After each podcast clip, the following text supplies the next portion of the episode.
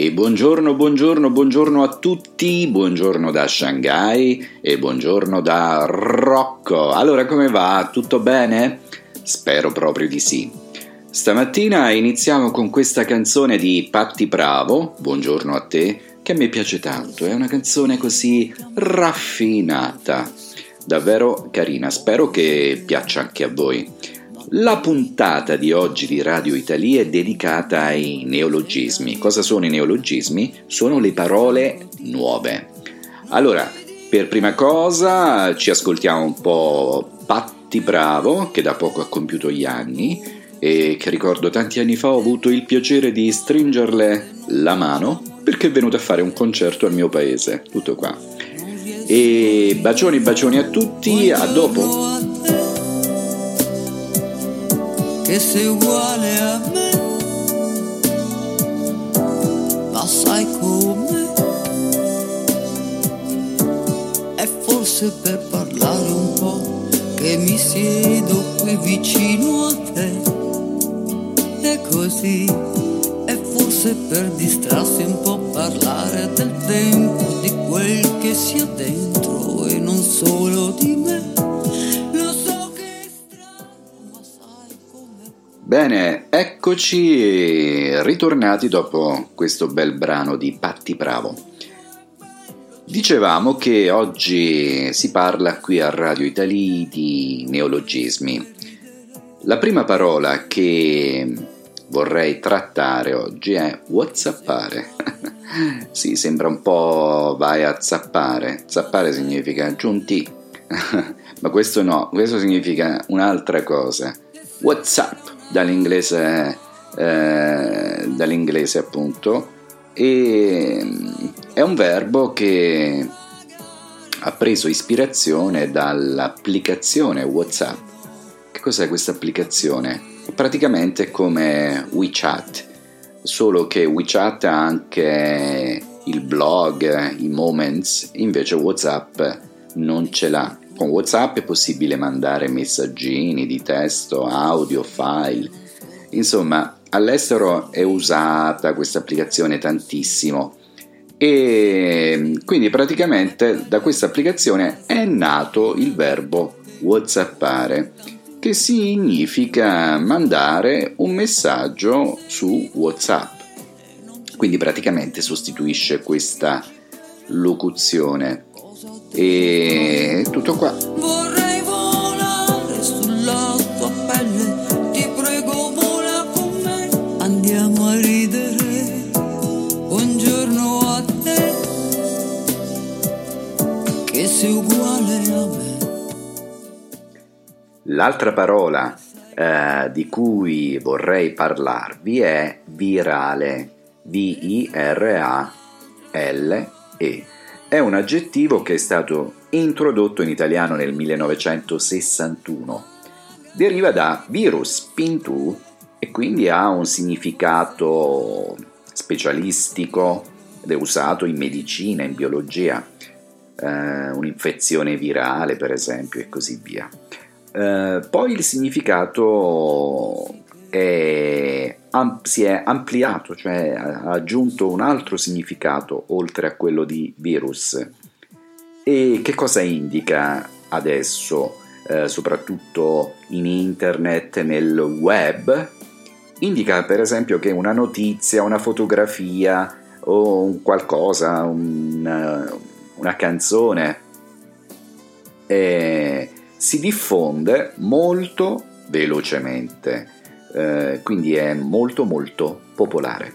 Allora ricordatevi questo aggettivo, eh, virale.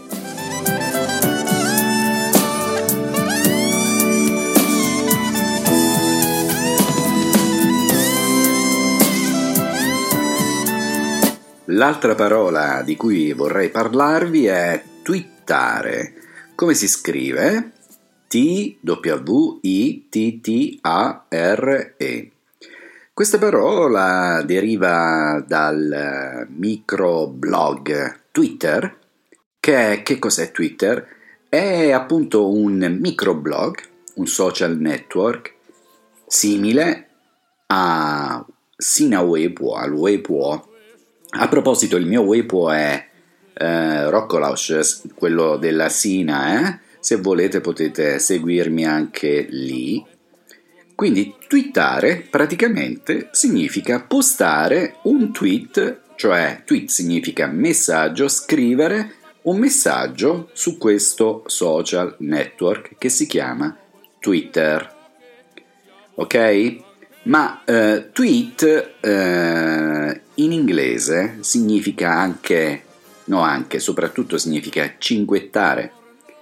Ehm, va bene, quindi in italiano invece di dire ho eh, twittato eh, che domani eh, sarò a Hangzhou, invece di scrivere così posso dire Rocco ha cinguettato. Questo cinguettare significa appunto mandare un tweet, cioè scrivere un messaggio su questo microblog che si chiama Twitter e che purtroppo in Cina è bloccato perché voi avete i vostri social network.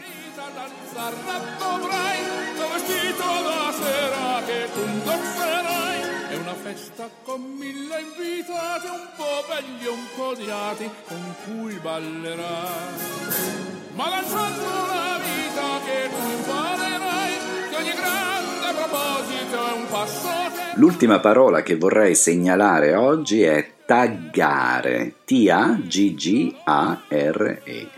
Che vuol dire? Questo termine tag vuol dire etichetta ed è usato su Facebook ma anche su altri social networks e mm, praticamente come funziona? Se c'è una foto che io voglio postare, voglio mettere su Facebook, poi eh, clicco sulla foto e posso taggare, cioè posso mettere l'etichetta chi c'è in questa foto. Posso mettere la foto sia eh, sulla mia pagina Facebook oppure sulla pagina di un mio amico. E mm, termine un po' bruttino, sinceramente a me non piace, taggare suona male, però si usa tantissimo.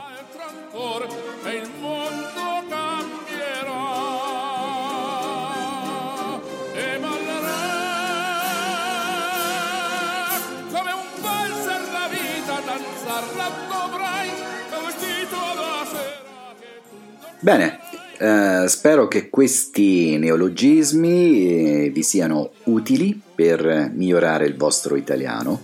Radio Italia è sempre su 86 00 89 177 at qq.com. Abbiamo iniziato questo podcast sui neologi- neologismi con uh, la grande Patti Bravo e finiamo con un enorme Luciano Pavarotti. Comunque il tema delle due canzoni è sempre Buongiorno a te. Buongiorno a voi, buongiorno ogni giorno e anche se a volte non sono proprio delle belle giornate qui a Shanghai. Vi abbraccio e grazie per i tanti click, continuate a seguirmi e fateli girare i miei podcast. Ciao, vi voglio bene, ciao da Rocco!